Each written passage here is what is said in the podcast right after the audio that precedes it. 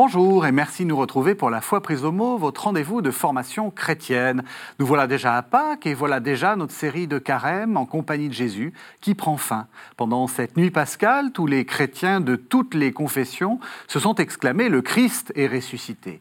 Le Christ est ressuscité, certes, grand bien lui fasse, si j'ose dire, mais nous, qu'est-ce que cela change pour nous que le Christ soit ressuscité? Et aussi, qu'est-ce que cela dit de lui et de son Père? Pour ce dernier numéro, parlons donc de la résurrection en compagnie du Père Jean-François Arnoux. Bonsoir. Bonsoir. Vous êtes prêtre du diocèse d'Autun et vous officiez, si j'ose dire, dans le doyenné de Montceau-les-Mines. Et puis, pendant tout ce carême, vous nous avez accompagné, sœur Marie Monet, bonsoir. Bonsoir. Vous êtes, euh, vous êtes dominicaine et donc, euh, voilà, vous avez passé ce carême avec nous. D'abord, peut-être qu'on peut dire à tout le monde, euh, joyeuse Pâques. Joyeuse Pâques. Qu'est-ce que vous retirez de ce carême? Eh bien, un cheminement très intense grâce à cette série sur Jésus. J'ai découvert énormément de choses. J'ai pris beaucoup de joie à dialoguer avec euh, nos invités. Et j'espère qu'aujourd'hui encore, on va pouvoir découvrir une nouvelle facette de Jésus, Jésus ressuscité. Père Jean-François Arnaud, j'ai envie de vous demander une. C'est peut-être une question un peu provoque. À votre avis, pourquoi est-ce que je vous ai invité? Ah bah, Peut-être à cause du, livre que je viens de faire euh, sur, euh, sur la résurrection, finalement. Oui. Hein. Hein, c'est-à-dire comment la résurrection me fait vivre chaque jour. Est-ce que d'un mot, vous pouvez nous dire, parce qu'il euh, il ne s'agit pas de faire une émission de témoignage, mais vous, avez, vous avez pas mal souffert depuis quelque temps Oui, si on veut. au sens où ma souffrance, si vous voulez, c'est plutôt des grandes fatigues plutôt qu'une souffrance appuyée comme certains le vivent euh, au quotidien. Euh, mais bon, je, la vis aussi bien que possible. Euh, c'est une maladie un peu étrange qui m'est tombée dessus. je suis soigné, je suis pris en charge. et puis, mon Dieu, je, fais avec, je vis avec, et puis, puis voilà. Vous avez ce qui est, ce qui est beau dans, vos deux livres, hein, on, en parlera de ces deux livres, hein, le, désert refleurira et puis euh, euh, comme un feu dévorant. Euh, vous, vous montrez que la proximité de la mort, hein, il faut, bien le dire, vous, vous a, complètement changé votre manière de voir la vie. Ah tout à fait. Et quand ça arrive, bon, on est un peu surpris, on est devant le fait que ça peut arriver d'un moment à l'autre. Il y a une espèce d'épée de Damoclès qui est là. Bon, donc on est obligé de la regarder en face. Et euh, cette chose-là m'a profondément libéré. C'est-à-dire, regarder la mort qui peut venir, on fait quoi hein? Euh, Je crois que là, ma foi, alors c'est aussi quelque chose qui m'est donné, je, le reçois comme un cadeau, euh, m'a permis de, bah, de la regarder en face, puis de rester paisible par rapport à cette éventualité qui peut arriver d'un moment à l'autre. Voilà. Donc, je bah voilà, je suis heureux de pouvoir faire partager ça aussi à ceux que je rencontre. C'est pour ça que j'écris, parce que je me dis que c'est quand même la chose qui fait le plus peur à tout le monde, quoi, de mourir, de se dire que toutes ces belles choses qu'on vit sur la Terre, euh, euh, ça va finir un jour, que toutes les relations, toutes, nos, toutes nos passions, tout ce, qui, tout ce qui est beau dans notre vie, bah, ça va s'arrêter. Mais en fait, euh, est-ce que ça s'arrête? C'est pour nous ouvrir comme une nouvelle naissance à un univers immense qu'on ne connaît pas et qu'on a à découvrir et dans laquelle Dieu nous invite. Marie? Alors moi j'aime beaucoup ce, mot de, témoin. Vous dites, euh, Père Jean-François Arnoux, qu'il y a en vous un feu qui ne cesse de grandir, c'est le titre du livre, hein, comme un feu dévorant, et qui ne cesse de me consumer, dites-vous. J'éprouve le besoin d'en dire davantage, écrivez-vous. Et c'est avec passion que je désire partager avec tous ceux qui le désirent ce que je porte d'essentiel. Mmh. Qu'est-ce que c'est ce besoin de dire qui vous habite? Quand on est brûlé par, quelque chose, euh, on ne peut pas ne pas réagir. On, réagit d'une façon ou d'une autre. Et euh, je, crois que c'est comme la foi, je crois que c'est comme quand il y a un grand amour qui vous habite. On ne peut pas laisser ça dans, le secret, ça explose d'une façon ou d'une autre. Donc, euh, c'est un trésor à partager, quoi, qu'on ne peut pas garder pour soi. Quoi. C'est comme un feu. Le feu, il, s'exprime et tout le monde le regarde. Il ne peut pas rester euh, ignoré. Un feu, ça se voit. Un feu dans la nuit, ça se voit. Bon. Alors, euh, j'allais dire, euh, j'ai pas l'impression d'y être pour grand-chose. Je suis plutôt un réceptacle, bon, mais que je ne peux pas garder pour moi. Je suis obligé d'en faire profiter les autres. Enfin, c'est comme ça que je le vis, que je le ressens. Voilà. Alors, ce, feu, c'est quoi? C'est qui? Ah. Ben, ce feu, c'est une présence qui m'habite. Euh, comment dire? J'ai vécu à Paray-le-Monial. Euh, Paray-le-Monial, c'est la cité du cœur de Jésus. C'est les apparitions de Jésus à Marguerite Marie. C'est Marguerite Marie qui accueille la révélation du, cœur de Jésus. Dieu est cœur, Dieu est amour, Dieu brûle. D'ailleurs, dans la fresque qu'il y a dans la visitation, c'est au milieu d'un feu. Et euh, elle a eu comme conseiller le père Claude la Colombière. Euh, on lui a demandé, enfin, elle, prenait conseil pour savoir comment, comment, comment, comment vérifier la, véracité de ces, apparitions, comment, se comporter. Et on lui a dit, mais soyez comme une toile, la toile d'un peintre, en attente de ce que le peintre va, va dessiner dessus. Et, voilà, je, pense que c'est une très belle image, c'est-à-dire euh, se laisser euh, imprégner par celui qui vient peindre, par celui qui vient vous donner votre beauté finalement. Voilà. Est-ce que, parce que la série d'émissions, c'est sur Jésus. Est-ce que quand vous dites ça, c'est Dieu ou c'est vraiment Jésus? Est-ce que c'est -ce c'est vraiment euh, le lien avec la personne de Jésus qui vous habite? Bah, Il y a le lien avec la personne de Jésus, mais qui est indissociable de, de, son Père. Moi et mon Père, nous sommes un. Mais c'est vrai que la personne du Christ nous est plus accessible parce qu'il a vécu, on peut euh, entendre ce qu'il a dit, on, a des témoins qui nous en ont parlé. Donc la, la, personne du Christ euh, nous parle de son Père, mais la personne de Jésus lui-même est celle qui nous donne de façon très lumineuse euh, qui est son Père. Mhm. Et, justement, le, la question de la résurrection est, importante, où, on peut imaginer qu'un Jésus simplement incarné, bon, voilà, qui serait remonté vers son Père dans une sorte d'assomption, euh, est-ce que, est-ce que, c'est, ce que ça, ça vous irait? Ou est-ce bah, qu'il faut, est-ce qu'il faut qu'il y ait toute cette, toute cette fête de Pâques Est-ce que... Euh, Mais c'est fondamental. Si le Christ n'est pas ressuscité, votre foi ne mène à rien. Saint Paul dit ça. Et je pense que euh, la mort, qui est ce qui fait le plus peur à tout le monde, est vaincue. On a une destinée qui ne s'arrête pas à la mort physique. C'est quand même fabuleux. Hmm.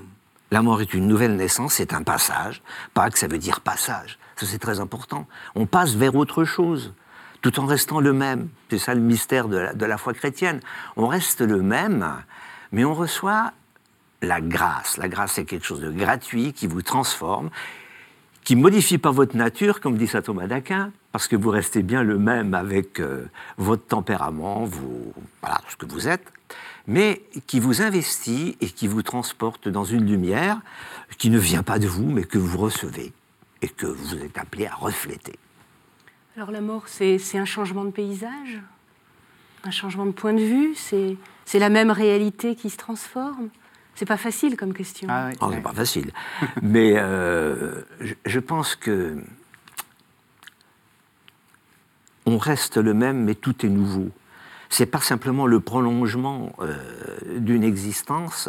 Moi, je suis toujours étonné de voir comment Jésus ressuscité n'est pas reconnu immédiatement par les apôtres. Jamais.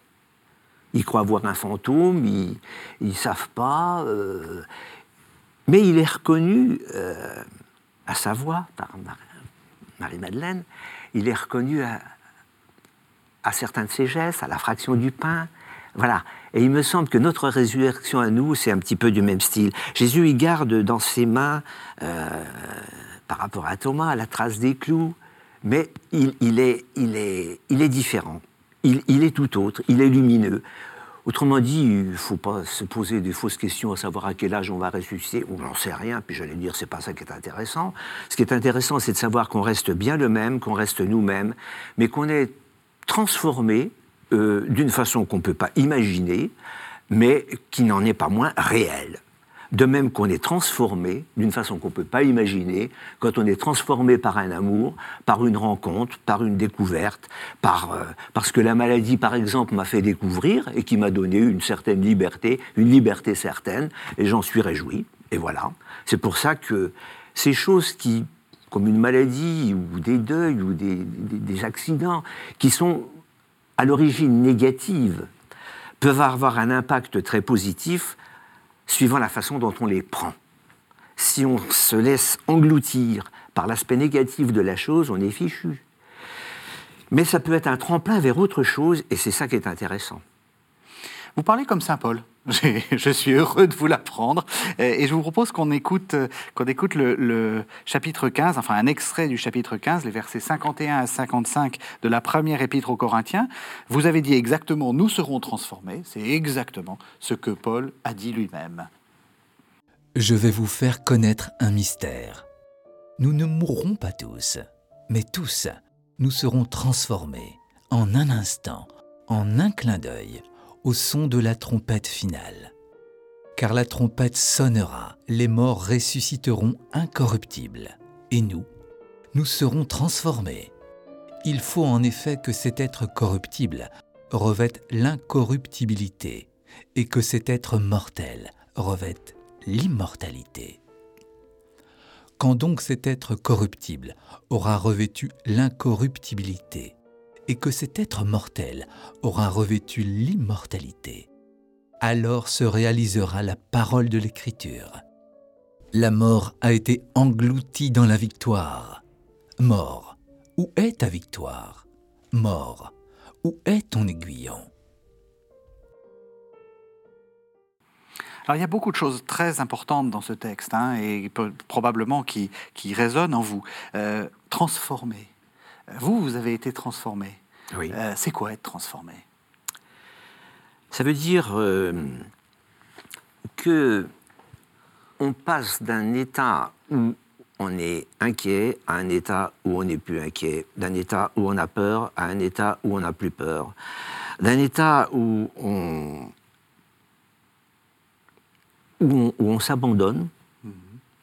et qui vous donne une certaine liberté on se rend compte qu'on ne peut pas tout maîtriser et qu'il y a des choses qui nous échappent. Moi, j'ai l'impression qu'il y a des choses qui nous sont données, que Dieu nous donne des tas de choses. Et quand on, quand on les reçoit, on voit la vie complètement autrement. Voilà.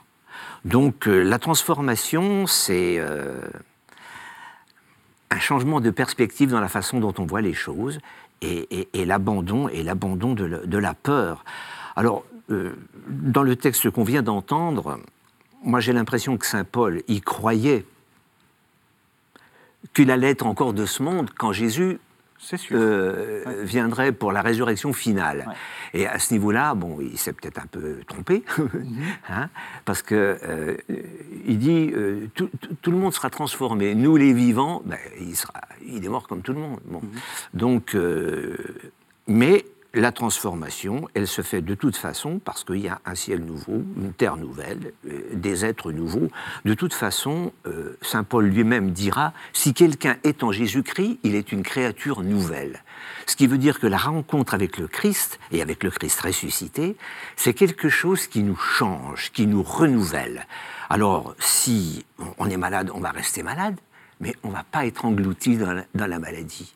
on va regarder les choses autrement on va euh, avoir de la paix, on va avoir... Bon, je, pense aux apôtres. Les apôtres, quand Jésus est mort, ils étaient paniqués, ils savaient qu'on avait tué Jésus, ils se préoccupaient de sauver leur peau, ils se barricadaient. Quand arrive l'Esprit Saint, qui change tout ça, la face du monde n'a pas été changée par la résurrection du Christ. Il y a toujours autant de guerres, autant de maladies, autant de choses abominables. Mais qu'est-ce qui change? C'est la façon dont les gens vont essayer d'aborder leurs problèmes, de les prendre en charge et d'avoir avec eux la présence du Christ, la présence de l'Esprit, qui leur donne non pas de changer la face du monde, mais de changer la façon dont ils le prennent. C'est-à-dire que vivre avec le Christ ressuscité, c'est pas ne plus avoir de problèmes, c'est avoir en soi une force pour les porter. Et ça, ça change tout. Autrement dit, les apôtres investis de l'Esprit Saint, ils seront toujours autant persécutés, mais ils n'auront plus peur. Et ils n'auront plus peur de parler de Jésus. Et regardez comme Saint Paul, qui est en prison, il ne va pas se plaindre quand il écrit aux communautés chrétiennes pour dire Oh là là, vous voyez ce qui m'arrive, sortez-moi de là. Il va dire combien il est heureux de porter ses chaînes à cause du Christ. Et, et cette prison, dans laquelle il aura le temps de méditer, va lui permettre d'écrire des choses magnifiques sur la joie de l'Évangile, qui est une joie qui soit qui, est énorme, qu'on soit en prison ou pas en prison. Donc le fait d'être en prison, pour lui, ça ne lui enlève pas sa joie. Et il va dynamiser les communautés chrétiennes à partir de cet état de captivité qu'il a. C'est quand même extraordinaire. Donc la transformation qu'il a, c'est pas de ne plus être en prison, c'est d'avoir un cœur changé qui lui permet d'être heureux et d'être productif par rapport aux jeunes églises qu'il a mis en route. J'aime bien votre discours parce que euh, ce que vous dites pourrait parfaitement être pris dans un sens très doloriste, en disant euh, euh, c'est bien, il s'est complu dans sa prison, il a souffert, c'est merveilleux, etc. Pas du tout. Vous dites le contraire. Ah ben, la, souffrance est toujours un mal, il faut toujours lutter contre, ça ne veut pas dire que c'est un bien. Pas du tout. Toute douleur, toute souffrance, c'est un mal. Mais il est question d'être d'être conformé aux souffrances du Christ. On va, voir ça juste après, oui. D'accord. Non, non, non, non, allez-y, allez-y. Oui, non, je veux dire que la souffrance, c'est des choses qui sont incontournables dans une vie humaine. Alors, euh, le tout, c'est pas de s'y complaire, c'est de savoir comment on va, on, va lutter pour s'en sortir. Ça provoque un combat, et ce combat, il est salutaire. Soit on reste dedans, soit on cherche à s'en sortir. Mais on va s'en sortir peut-être pas de la façon dont on imagine, c'est-à-dire pas peut-être ne plus avoir de maladie, ne plus avoir de problèmes, mais d'avoir la force de les porter d'une autre façon. Et ça, c'est fabuleux. Et vous l'avez éprouvé, vous, Père Jean-François Arnoux, cette joie au cœur de la souffrance, cette, sérénité, cette paix, cette force même, dans un état d'immense faiblesse? Si je peux me permettre de, faire allusion à ce que je dis dans mon premier livre, c'est quelque chose de très intime, ce que je vais dire c'est que, euh, alors que j'étais en chambre stérile, euh, pendant un mois, j'ai eu un, soir une, une soif intense. Bon, j'étais limité au niveau de la, de la quantité d'eau que je devais boire, et j'avais mal géré ça dans la journée, donc j'avais extrêmement soif. J'ai pris très très soif dans la nuit, mais à un point mais inqualifiable, quoi, qui m'a beaucoup euh, inquiété, c'était suffocant. Et à un moment donné, j'ai pensé à Jésus sur la croix qui dit J'ai soif. Alors, cette pensée, elle m'est venue, c'est pas moi qui me la suis donnée, elle m'a été donnée. Bon, bah tant mieux. Et là, euh, ça a commencé à changer des choses en moi parce que il s'est passé une chose absolument fabuleuse que je ne peux pas oublier. Euh, j'ai senti une proximité avec le Christ qui souffre sur la croix et qui a soif. Jésus qui sauve le monde. Jésus qui dit à son Père, euh, est-ce que cette heure peut passer sans que je boive à cette coupe Mais non, c'est pour ça que je suis venu à cette heure. Et Jésus, euh, il va souffrir, il va mourir. Je me suis senti très proche de lui. Je me suis senti même devenir lui. Et est-ce que Jésus accepte sa souffrance pour sauver le monde? L'enjeu, c'est pas le plaisir de souffrir, c'est de sauver le monde. Le but, c'est ça. Et je me suis senti dire Tu, veux sauver le monde ou pas? Ben, J'ai dit Oui, bien sûr. Et du coup, ma soif n'a pas diminué, mais j'ai senti en moi une paix extraordinaire. Je savais plus qui était Jésus, qui était moi. J'ai vécu un moment très intense. Et, la communion aux souffrances du Christ, j'ai compris ce que c'était. Et quand Paul dit J'ai souffert dans ma chair ce qui manque à la passion du Christ, je m'étais toujours demandé qu'est-ce qui pouvait manquer à la passion du Christ. Il manque donc quelque chose. Je me suis dit, mais peut-être que ce qui manque, c'est ma participation à moi. Et je la fais volontiers dans ce cadre-là parce que je l'ai fait volontiers, parce que je l'ai donné, j'ai senti la paix venir en moi. Et c'est pas moi qui me la suis donnée, c'est moi qui l'ai reçue. Donc j'ai trouvé ça fabuleux, j'ai compris un peu mieux ce que c'était que de communier aux souffrances du Christ, non pas pour être dans, le morbide ou dans, la mort, mais pour sauver le monde. Voilà. Je trouve ce témoignage tout à fait incroyable, parce que c'est vrai que là, pour le coup, je ne sais pas ce que vous en pensez, euh, sœur Marie Monet, mais c'est euh, la limite presque du, de l'intolérable du discours chrétien, cette parole de, Saint Paul. Enfin, je, je complète. D'abord, il y a une forme d'orgueil, il y a une forme de. Enfin, on, on peut le lire comme une forme d'orgueil. Qu'est-ce qu'il a à compléter les souffrances du Christ, etc.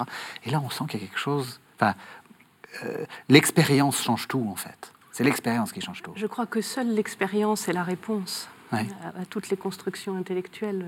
On entend votre voix, votre témoignage, et on le reçoit euh, presque comme une prière. La Bible, ça a été important pour vous dans, toute votre vie? Parce que ça aussi, vous dites quelque chose d'extrêmement important, c'est que euh, euh, c'est la Bible qui, sert finalement de... comment dire, de, parachute, enfin, ou de, ou de, parapet. au moment où le vertige est là, il y a une petite, une petite petite citation biblique qui vient, un petit épisode biblique qui vient alors la Bible, ça peut rester un livre qui est, que beaucoup de chrétiens ont, mais qui n'ouvrent pas souvent, qui est resté dans une bibliothèque. Ça peut être une série de textes plus ou moins compréhensibles, plus ou moins bizarroïdes, euh, dont on a l'impression que c'est tellement loin de nous dans un langage, dans des, dans des images qui ne sont pas les nôtres. Et, petit à petit, tout ça, ça a pris un petit peu corps en moi. Donc, j'ai encore énormément de choses à découvrir, bien entendu, mais c'est vrai que ce qui s'est imposé à moi, c'est euh, euh, une façon de vivre des choses qui sont dans la Bible. Alors, le, livre que je viens d'écrire, justement, c'est un peu ça, c'est de montrer comment euh, la Bible éclaire ma vie et comment ce que je vis, ça me renvoie à la Bible. Il y a une espèce de va-et-vient qui me permet euh, une, compréhension et de rentrer aussi dans des textes qui, à première vue, peuvent paraître absolument hermétiques ou, un petit peu bébêtes ou un petit peu simplets, alors que c'est d'une profondeur extraordinaire et d'une universalité euh, fantastique. Et je pense que ça, je pense que c'est fabuleux parce que c'est vécu. C'est bon, la parole de Dieu qui s'incarne euh, dans notre vie. Euh, voilà, c'est aussi la présence du ressuscité. Quand, Jésus euh, accompagne les disciples d'Emmaüs, qui n'y comprennent pas grand-chose, il leur ouvre l'esprit à l'intelligence des Écritures.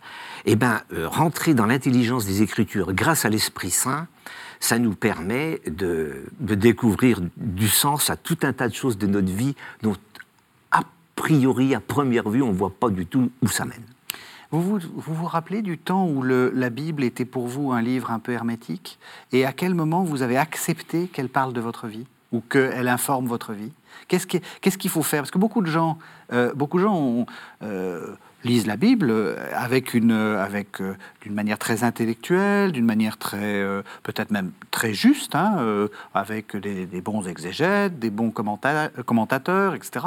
Mais qu'est-ce qui fait qu'on fait le saut de se dire, en fait, c'est moi Enfin, ce livre me parle de moi. Alors, je pense que pour moi, le livre des psaumes, c'est un livre fondamental parce que les psaumes, c'est tellement proche de nous. Euh, moi, je m'y retrouve bien dans les psaumes, quoi. Euh, des, prières qui viennent du fond des âges, mais aussi qui viennent de la profondeur de notre cœur, avec des cris de joie, avec des cris de révolte, avec des hurlements, avec euh, euh, des questionnements à Dieu. Mais qu'est-ce que tu fais? Tu dors? Où est-ce que tu es? J'en peux plus. Ma compagne, c'est la ténèbre. voilà. Mais en même temps, tu m'as répondu. Tu m'as répondu. Tu me réponds. Et je proclame ton nom devant mes frères. Je suis là pour proclamer son nom devant mes frères. Alors, il y a quelques émissions, euh, on a évoqué les, mystères, les miracles de guérison. Jésus qui guérit euh, dans les villages, là où il va. Et on a évoqué ça en disant ce sont des, signes de la résurrection, des annonces de la résurrection. Euh, vous, dans votre vie, dans votre livre, vous, vous racontez plein d'anecdotes extrêmement simples où chacun de nous, euh, on peut s'y retrouver, des rencontres, et vous y voyez autre chose que les simples apparences. Vous aussi, vous y voyez des, signes d'une autre, autre réalité, d'un monde invisible. Comment est-ce que vous faites ce va-et-vient euh, euh, permanent, j'ai envie de dire, dans votre vie? Comment vous décryptez ces signes? Et comment va votre bégonia? Parce que c'est tout à fait ça, hein c'est tout à fait ça. Expliquez-nous d'un mot. Quand j'ai été ordonné prêtre, il y a quelqu'un qui m'a offert un bégonia rex. C'est une jolie plante verte. Bon. Il se trouve que je l'ai toujours. C'est étonnant, vu l'âge qu'elle a. Elle a évolué beaucoup au cours de, son existence et de mon existence, parce que c'est. Bon, pourquoi je l'ai toujours, j'en sais rien. Euh, parce que j'ai eu beaucoup de plantes qui, sont mortes euh, au bout d'un moment. Euh, et, ce bégonia, j'y tiens parce qu'il est à l'origine, enfin depuis, depuis que je suis prêtre. Bon, voilà. Alors, il a eu des périodes où il a été plus ou moins délaissé, où il avait plutôt les feuilles qui étaient un, peu en berne, etc. Bon, parce que j'ai pas toujours été très attentif. Mais il se trouve que, il se trouve que, quand je suis tombé malade, ben mon bégonia est tombé malade. Au point où il a disparu complètement.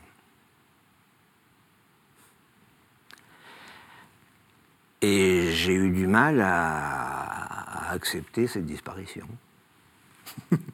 Et j'ai continué de le soigner. Il avait été très très florissant. J'avais célébré mes 40 ans de sacerdoce en 2011. Et il avait été magnifique, des fleurs, des feuilles, etc. Et là, plus rien. Alors déjà, j'ai fait un parallèle avec mon état. Bon. Et j'ai arrosé mon bégonia. Je l'ai arrosé, je l'ai soigné pendant des mois. Et il ne s'est rien passé du tout. Euh, mais j'ai continué de l'arroser. Et comme il ne se passait rien, au bout d'un moment, je, je l'ai sorti pour, pour, voir et j'ai trouvé un espèce de, euh, petit bout de tronc tout rabougri avec des racines toutes sèches, etc. Bon. Je l'ai rempoté, j'ai mis de l'engrais et, et rien. Ça a duré deux ans et demi. Mais j'ai continué. Pourquoi? Puis un jour, est sorti une petite feuille. Puis ça s'est tout arrêté. J'ai continué. Et un autre jour est sortie une petite feuille. Puis ça a grandi. Et voilà. Et mon bégonia a refleuri. Il est maintenant énorme, il est comme ça, il a des feuilles qui sont grosses comme mes deux mains, il est, il est beau, il, est pas mal. Alors, effectivement, euh, la plupart des, plantes que j'ai eues, moi, qui ont crevé, d'abord, j'ai jamais cherché à les, à les, soigner malgré tout. Euh, enfin, en tout cas, ça n'a jamais marché. Oui, c'est ça, ça crève, Mais mon bégonia, il a repris vie. Et bon, alors, on peut dire, je ne peux pas dire que c'est un hasard, je ne sais pas, je, fais forcément un parallèle avec ce que je vis, et je me dis, bon, ben, quand on insiste, je, pense à Jésus qui dit, il ne faut pas éteindre la mèche qui fume encore, euh, euh, il y a le figuier qui meurt, la parabole du, euh, figuier qui meurt. Euh, euh, le maître, il dit il faut le couper, puis le jardinier, il dit non, on va y mettre du fumier, on va essayer de le soigner, tout ça. Ça, montre une espèce de persévérance et qu'au-delà des apparences, il y a quand même des choses qui peuvent continuer à vivre, même si on voit rien. Donc, ça veut dire que c'est plein d'espérance, que tout peut refleurir, que tout peut se renouveler si on veut. Ben voilà, la résurrection, c'est ça. C'est croire que rien n'est jamais fichu, quel que soit l'état dans lequel on est ou dans lequel les autres sont, et qu'il y a toujours une espérance à avoir, qui va peut-être pas se réaliser comme on l'imagine, mais qui de toute façon va se réaliser de façon positive. Oui, c'est le texte de Saint Paul, c'est la vie qui engloutit la mort, pas l'inverse. Alors je vous propose qu'on écoute un deuxième texte de Saint Paul. On on l'a déjà euh, plus ou moins annoncé, hein, euh, on l'a promis. C'est Philippiens 3, les versets 7 à 14. Euh, c'est justement de savoir ce que ça change la résurrection dans une vie. Donc on écoute ce qu'en dit Paul dans l'Épître aux Philippiens. Or, toutes ces choses qui étaient pour moi des gains, je les ai considérées comme une perte à cause du Christ. Mais oui, je considère que tout est perte en regard de ce bien suprême qu'est la connaissance de Jésus-Christ mon Seigneur. À cause de lui, j'ai tout perdu. Et je considère tout cela comme ordure, afin de gagner Christ et d'être trouvé en lui. N'ayant pas ma justification à partir de la loi, mais à partir de la foi au Christ, la justice qui vient de Dieu et s'appuie sur la foi. Il s'agit de le connaître, lui, et la puissance de sa résurrection, et la communion à ses souffrances, de devenir semblable à lui dans sa mort, afin de parvenir, s'il est possible, à la résurrection d'entre les morts. Non que j'ai déjà obtenu tout cela, ou que je sois déjà devenu parfait, mais je m'élance pour tâcher de le saisir, parce que j'ai été saisi moi-même par Jésus-Christ. Frère, je n'estime pas l'avoir déjà saisi. Mon seul souci, oubliant le chemin parcouru et tout tendu en avant, je m'élance vers le but, en vue du prix attaché à l'appel d'en haut que Dieu nous adresse en Jésus-Christ. Alors Père Jean-François, là aussi, euh, il y a une phrase qui m'a toujours un peu choqué et comme, euh, vous m'avez déjà plus ou moins euh, ouvert Saint Paul sur les, souffrances qui, qui, manquent, c'est il s'agit de le connaître lui et sa puissance de sa résurrection, devenir semblable à lui dans sa mort afin de parvenir, s'il est possible, à la résurrection d'entre les morts. Et il dit juste avant à la communion de ses souffrances. Ça vous parle ça? Est-ce qu'il faut forcément souffrir pour ressusciter? Vous savez, les gens, euh, une image qui me vient à l'esprit comme ça, qui, traverse euh, l'Atlantique euh, dans une barque, mhm. ils rigolent pas. Hein Je pense pas, non. Je pense pas. leur but, c'est d'arriver à l'exploit, c'est d'arriver au bout. Oui. Ils savent pas ce qu'ils vont traverser, mais ils savent que ça va pas être une partie de plaisir tout le temps. Hein il peut y avoir des tempêtes, il peut y avoir des naufrages, ils peuvent, heurter des, objets qui se baladent comme ça dans la mer. Et, ceux qui, racontent ce qu'ils ont vécu, ils racontent qu'ils acceptent par avance tout ce qui peut se présenter afin d'arriver au but. Ben voilà. Euh, arriver au but, c'est accepter tout ce qui peut arriver et ce combat, parce que c'est un combat, il nous emmène à la victoire avec le Christ. Avec le Christ. Oui.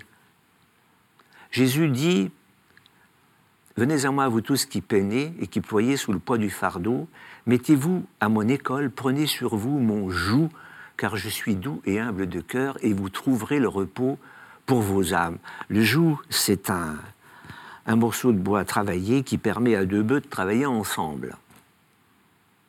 Mettez-vous à mon école, prenez sur vous mon joug.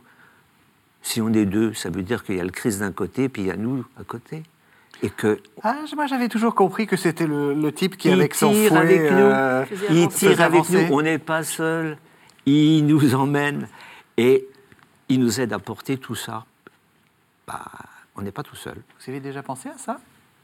Non, je n'avais jamais pensé à ça. Et ça me fait penser à ce que vous écrivez dans Comme un feu dévorant. Vous dites le pire, c'est de souffrir seul. Mmh.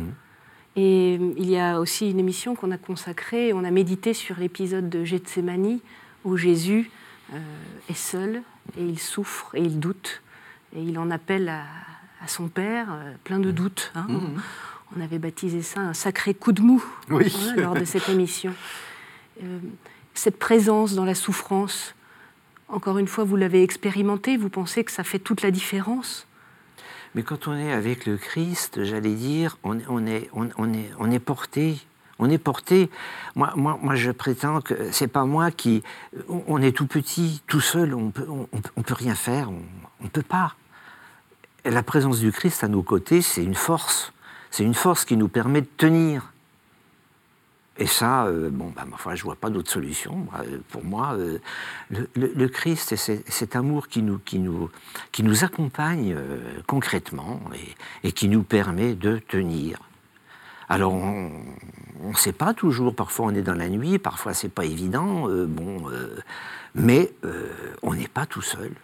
Et à ceux et celles qui nous écoutent et qui, qui peut-être en ce moment traversent un épisode de grande souffrance, vous qui le vivez aussi, hein, qui l'avez vécu beaucoup ces dernières années, vous avez quelque chose, une parole à dire Moi, je dis que tout, tout est dans le compagnonnage avec le Christ.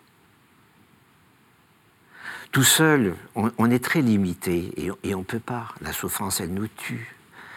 Tout est supportable si le Christ est là, mais c'est très difficile de dire ça à quelqu'un. Ça, c'est clair. Moi, si je parle de ça, c'est parce que je l'ai vécu, puis je me dis que c'est possible, mhm. puisque je le vis. Je pense que d'autres peuvent le vivre aussi, mais c'est pas, c'est, pas un truc. C'est si, si, le Christ est avec moi, il, me donne tout ce qu'il faut pour, pour, avancer. Bon, voilà, c'est tout. Donc, il y, a, il y a cette communion avec lui qui permet d'avancer. S'il n'est pas là, alors parfois on ne le sent pas. Vous avez eu des moments de doute? Bah, il y a des, oui, il y a des moments, il y a des moments, c'est très difficile, oui, oui. Il y a des moments où on se sent seul. Et les psaumes sont bien là pour le dire. Ma compagne, c'est la ténèbre. Je, j'en peux plus. Où es-tu, Seigneur, jusqu'à la fin? Moi, je, crie vers toi, mais, mais fais quelque chose. Bon, bah, il y, a des moments où, où on souffre beaucoup. Mais ce qui peut nous aider, c'est quand même de savoir que le Christ est là, même si, comme il est dans la barque avec euh, les apôtres qui sont secoués par la tempête, il semble replié dans un coin. Voilà. un des chapitres de votre livre s'appelle Sommes-nous inexorablement dévorés par le, par le néant? Euh, Est-ce que cette. Euh, on, parle du Christ, mais on parle aussi du Christ ressuscité. Est-ce que cette espérance de la résurrection, ça a du sens pour surmonter l'épreuve Je veux dire, est-ce que vous vous dites de temps en temps, bon là c'est un peu dur, mais de toute façon je vais bientôt ressusciter? Mais je pense que quand on porte une grande souffrance, on souffre. Il n'y a, pas de, a pas de pétard. Euh, euh, ce qu'il y a, c'est que il y a des moments où notre corps n'en peut plus. Alors, je vais, je vais reciter un truc de Saint Paul. Il dit c'est pourquoi nous ne perdons pas courage. Encore que en nous l'être extérieur va vers sa ruine, l'être intérieur se renouvelle de jour en jour. Moi j'aime beaucoup cette parole. Mhm. Parce que ça veut dire que, bon, forcément, notre corps se dégrade, notre corps s'abîme. La difficulté, c'est qu'il y a des moments où le corps est tellement abîmé qu'on peut même plus prier, qu'on peut même plus penser. Et là, je trouve qu'on est, on, est très mal. Euh, Jean-Paul II a fait une très belle prière euh, qui s'appelle un acte d'abandon à la miséricorde de Dieu, en anticipant cette éventualité qu'on peut avoir un jour ou l'autre plus ses moyens, même pour penser, même pour prier, même pour savoir où on en est. Et on voit bien quand on fréquente les personnes âgées ou quand on va dans les EHPAD qu'il y a des moments où on devient un peu une pauvre chose, quoi, et qu'on ne sait plus. Alors là, si on a un peu anticipé les choses en disant Seigneur, je te donne tout, il y a ça, mais il y a aussi l'entourage. Parce que je pense que l'entourage des personnes qui souffrent beaucoup, c'est quelque chose de très important. Et qu'il y a des merveilles d'amour qui sont données par des gens qui sont proches, qui souffrent énormément, parce qu'on souffre autant, sinon plus, de voir quelqu'un qu'on aime qui, dont on ne sait pas comment soulager la souffrance mais par l'attitude, par la présence de l'amour qui est à côté et qui soigne, il, y a quelque chose qui se vit. Et il y a une communion, ce que, l'Église appelle la communion des saints, qui est le fait qu'on peut se porter les uns les autres et, mystérieusement, dans, le cœur de Dieu, se rendre service pour tenir le coup et pour manifester aussi des, trésors d'amour, alors qu'apparemment, la personne qui, est au centre de nos préoccupations se dégrade terriblement. Mais je pense qu'il y a, il y a quelque chose de beau et de grand qui se vit dans l'accompagnement des pauvres et des petits et des personnes qui n'en peuvent plus. Et ça, c'est tout à l'honneur de l'humanité. Et c'est pas en supprimant certains problèmes ou en supprimant euh, les gens qui souffrent qu'on résout le problème. Hmm. On ne se grandit pas là. Mais ce qui fait grandir le, le monde, c'est toujours l'attention aux plus petits, la tendresse qui continue de s'exprimer, même quand euh, il n'y a plus d'espoir physique. Et avec l'espérance de la résurrection, parce que si la mort c'est la fin des haricots, si c'est la fin de tout, bon, ben c'est sûr que ça ne va pas loin. Mais justement, la résurrection du Christ, il est le premier ressuscité. Ça veut dire qu'il nous entraîne à sa suite, et c'est une espérance fabuleuse. Et je ne vois pas au nom de quoi, parce que nous, notre expérience humaine, elle est très limitée. Moi, moi, je me dis, on a quand même la chance d'avoir 2000 ans de christianisme derrière nous, et on a des tas d'exemples de gens qui ont mis toute leur foi en Jésus-Christ, et dont la vie est un témoignage de bonheur, même si, comme tout le monde, ça finit dans une tombe.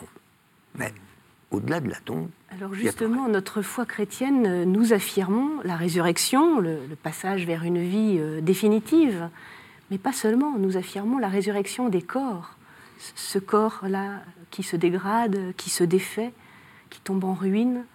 Alors comment vous, vous vivez cette espérance de la résurrection de votre corps, de votre corps malade? Il y a beaucoup de gens qui croient peut-être en l'immortalité de l'âme, mais une âme sans corps, je ne sais pas si ça existe. Je ne crois pas. Socrate, c'était ça, hein, c'était la résurrection euh, mais de l'âme. La résurrection de la chair, c'est formidable. Moi, je, suis frappé quand même que on n'a qu'un seul exemple là-dedans, c'est celui du Christ. Jésus qui apparaît à ses apôtres, ce qui est fabuleux, c'est qu'il se fait toucher qui mange devant eux du poisson alors qu'il n'a plus besoin de manger pour se nourrir, qui boit, que euh, touchez-moi, un fantôme n'a pas, on le prend pour un fantôme, n'a pas de chair, n'a pas d'os, touchez-moi, vous voyez bien que j'en ai. Autrement dit, et, et il rentre dans des maisons qui sont fermées, où la porte a été verrouillée, pour montrer qu'un corps ressuscité, c'est, ça traverse tout. Alors bon, de dire comment c'est possible, comment c'est faisable, j'allais dire peu importe. Moi, je, me fie aux, Écritures qui nous disent ça. Je me fie à ce que à, Jésus qui, qui, qui, apparaît à ses disciples. Encore une fois, qu'ils ont du mal à reconnaître toutes les fois, mais qui finissent par reconnaître à certains à, certaines de ses façons de parler et d'être et de, partager le pain, de partager la vie, de partager le poisson grillé, de partager la convivialité. Voilà, euh, le Christ est là. Alors bon, le, détail concret de la résurrection de la chair, je ne me risquerais pas de dire quelque chose là-dessus. Mais je ne vois pas au nom de quoi. C'est beau que notre chair, elle ressuscite. Bon, sous quelle forme, j'en sais rien. Mais j'y crois. De toute façon, euh, prenons la main que Dieu nous tend, s'il si, si, si, nous emmène au-delà de... De nos limites. Voilà, bah, allons-y. Pour vous aussi, c'est important, cette résurrection de, de des corps, enfin d'affirmer, de, d'affirmer, de, répéter en permanence que je crois qu'on l'oublie, on l'oublie beaucoup, la résurrection des corps. On est parfois un peu éthéré, un petit peu évanescent. Mhm. Et hum, je pense que c'est ce qui fait toute la différence entre notre foi chrétienne et d'autres croyances dans l'immortalité. Mmh. Hein, parce que la, croyance que l'humain est immortel, elle est partagée par énormément de, monde. Mais la croyance, croire que nous allons ressusciter dans notre corps et avec tout ce qui va avec, hein, nos, relations humaines, euh, nos réalisations, euh, nos constructions euh, politiques, ça donne aussi du caractère à ce que nous vivons aujourd'hui. C'est-à-dire que je ne peux pas faire euh, n'importe quoi de mon corps, ou du corps social, ou du corps politique, mmh. euh, si j'ai cette espérance que tout un jour va être assumé dans la résurrection euh, finale. Mmh. Ça donne tout le sens à ce que nous vivons. Dans, le texte, je reviens au texte de, Philippiens 3, euh, et vous l'avez, vous l'avez dit à propos de, cette, euh, de votre euh, exemple de la course en solitaire de, l'Atlantique, il y a une métaphore, hein, qui est une métaphore sportive. je m'élance en vue du prix. Est-ce que vous avez l'impression que c'est, ça une vie humaine? C'est qu'il y, a une sorte de challenge, qu'il y a quelque chose qu'il faut, il faut aller au bout, quoi. Mais je crois que rien n'est jamais acquis définitivement. Mmh c'est comme, euh, je sais pas moi, quand on s'aime, quand on se marie, c'est pas uniquement le jour du mariage. Ça se renouvelle tout le temps. Mhm. Et la foi, c'est la même chose. J'allais dire, c'est pas parce que euh, j'écris des, des, beaux livres ou que je dis des belles choses que, que, que je suis toujours dedans. Je suis toujours appelé à, à le vivre, à le croire, à, modifier aussi en moi euh, euh, ce qui va pas. Je suis toujours un, être pécheur euh, et, bizarre et étrange.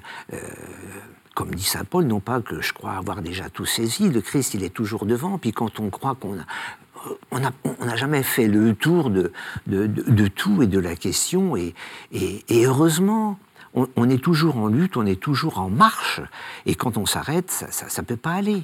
Et on ne fait pas de réserve ni de notre rencontre avec Jésus-Christ, ni de l'Esprit Saint. C'est toujours à demander, c'est toujours à vouloir. On est, on est aiguisé par, cette, par cet appel à, être rempli de Dieu qui est jamais fait une fois pour toutes. Jamais.